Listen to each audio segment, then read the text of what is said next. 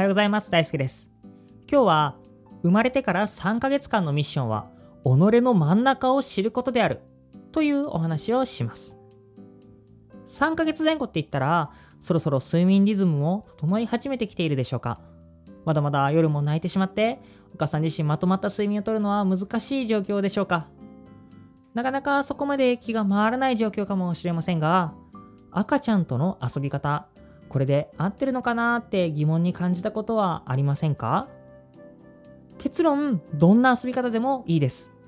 ただもしそこに何かしらの意味を求めたいのであれば、自分の遊び方はこれで合っているんだっていう一つの正解を求めたいのであれば、今回のお話お役に立てるかもしれません。生まれてから3ヶ月前後の赤ちゃんとのおすすめの遊び方は、赤ちゃんが己の真ん中を知ることのできる遊びです。生まれてから3ヶ月間の赤ちゃんのミッションは、己の真ん中を知ることなんです。今回のお話は僕がそういった理由を深くお話ししていきます。今回の内容ですが、最初に首が座るためには自分の真ん中を知っている必要があるというお話をします。次に、じゃあ赤ちゃんはどうやって自分の真ん中を知っていくのかというお話をします。そして最後に、この時期の赤ちゃんとのおすすめの遊び方を紹介します。それでは早速始めていきます。まず、赤ちゃんの発達の中で一番最初に来るものって、首が座ることって思っていますよね。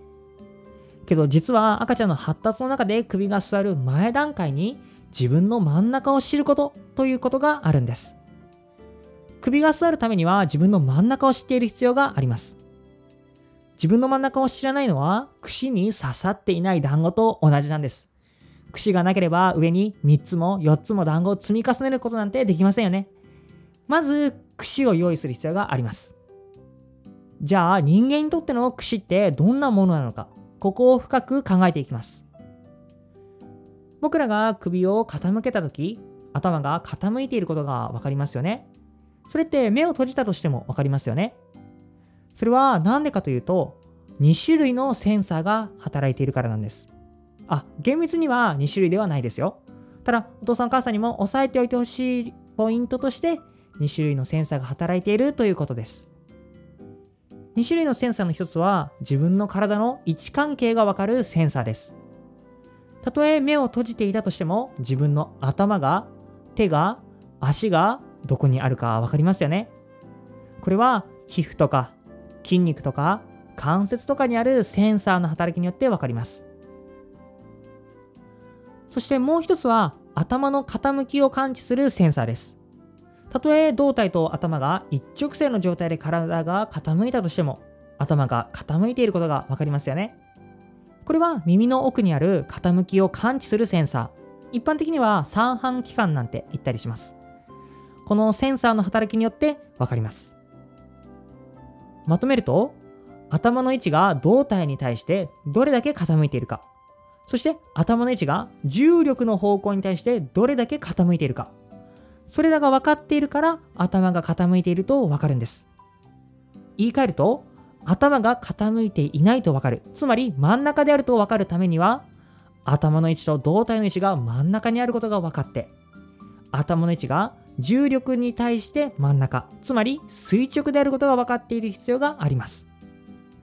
これらが首が座るために必要な自分の真ん中を知るということであって、生まれてから3ヶ月の間の赤ちゃんのミッションなんです。それでは次に、じゃあ赤ちゃんはどうやって自分の真ん中を知っていくのかというお話をします。生まれたばかりの頃の赤ちゃんの寝かせた姿勢を思い出してみてください。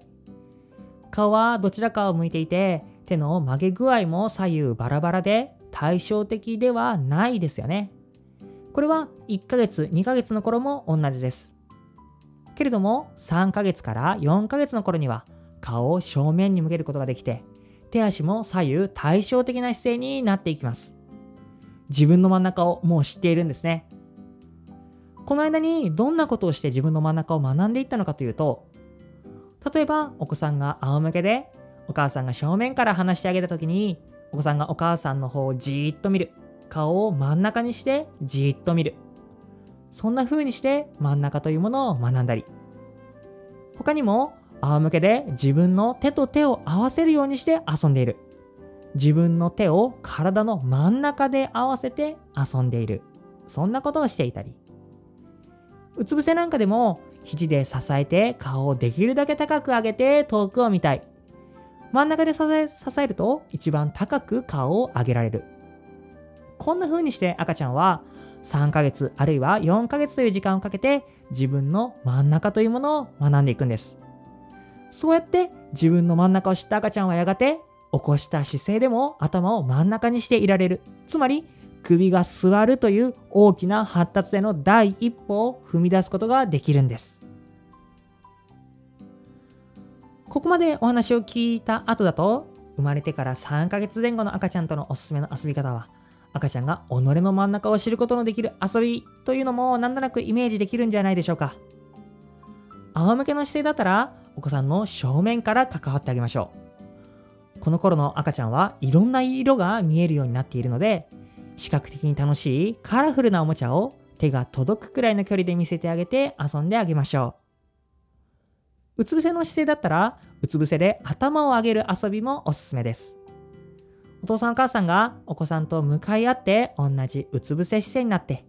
ご自身のお顔をお子さんにすごく近くで見せてあげる。赤ちゃんっていうのは顔というものに強烈に興味を示すようになっていますのでお顔を見せてあげるだけで十分楽しめるはずです。加えてねお歌なんかを歌ってあげるのもいいと思いますよ同様に限らずお父さんお母さんの好きな歌でいいと思いますねヒゲダンを聞いて育った赤ちゃんっていうのもいいんじゃないですかあとはもう一つ、縦抱きをしてあげることもおすすめです。縦抱きのような起こした姿勢で頭の傾きの変化をゆっくりと感じさせてあげること。そうやって重力に対する真ん中というものを学ばせてあげましょう。そうやって生まれてから3ヶ月間のミッションをこなしてようやく首が座るんです。はい、以上。生まれてから3ヶ月間のミッションは己の真ん中を知ることであるというタイトルで最初に特に2種類のセンサーの働きによって首が座るために必要な自分の真ん中を知ることができるというお話をさせていただきました次に赤ちゃんがその真ん中を知っていくために手と手を体の真ん中で合わせたりうつ伏せで真ん中で頭を高く上げたりして学んでいるというお話をさせていただきました。そして最後に、そんな時期のおすすめの遊び方として、お子さんの正面におもちゃを見せてあげることや、うつ伏せでお父さんお母さん自身の顔を見せてあげること、縦抱きなんかもおすすめです。というお話をさせていただきました。どうでしたか？今回のお話。ほとんどの赤ちゃんは何にも気にしなくても勝手に首が座って発達していくので、まあ、超重要なお話ってわけではなかったんですけれど、首が座る前段階から赤ちゃん自身が勝手に練習して発達を積み上げていってるっていうのは、やっぱ赤ちゃんの発達って面白いんですよね。で、もしもね、お父さんお母さんがお子さんとの遊び方に何かしらの疑問を感じた経験があるようでしたら、今回のお話のお子さんが自分の真ん中を学ぶことをお手伝いしてあげるような遊びが一つの正解になります。このお話がその疑問を解消することに役立っていたなら嬉しいです。赤ちゃんの発達って面白いなって思ってもらえるようなお話をまたしていきたいと思います。次回のプロローグお楽しみに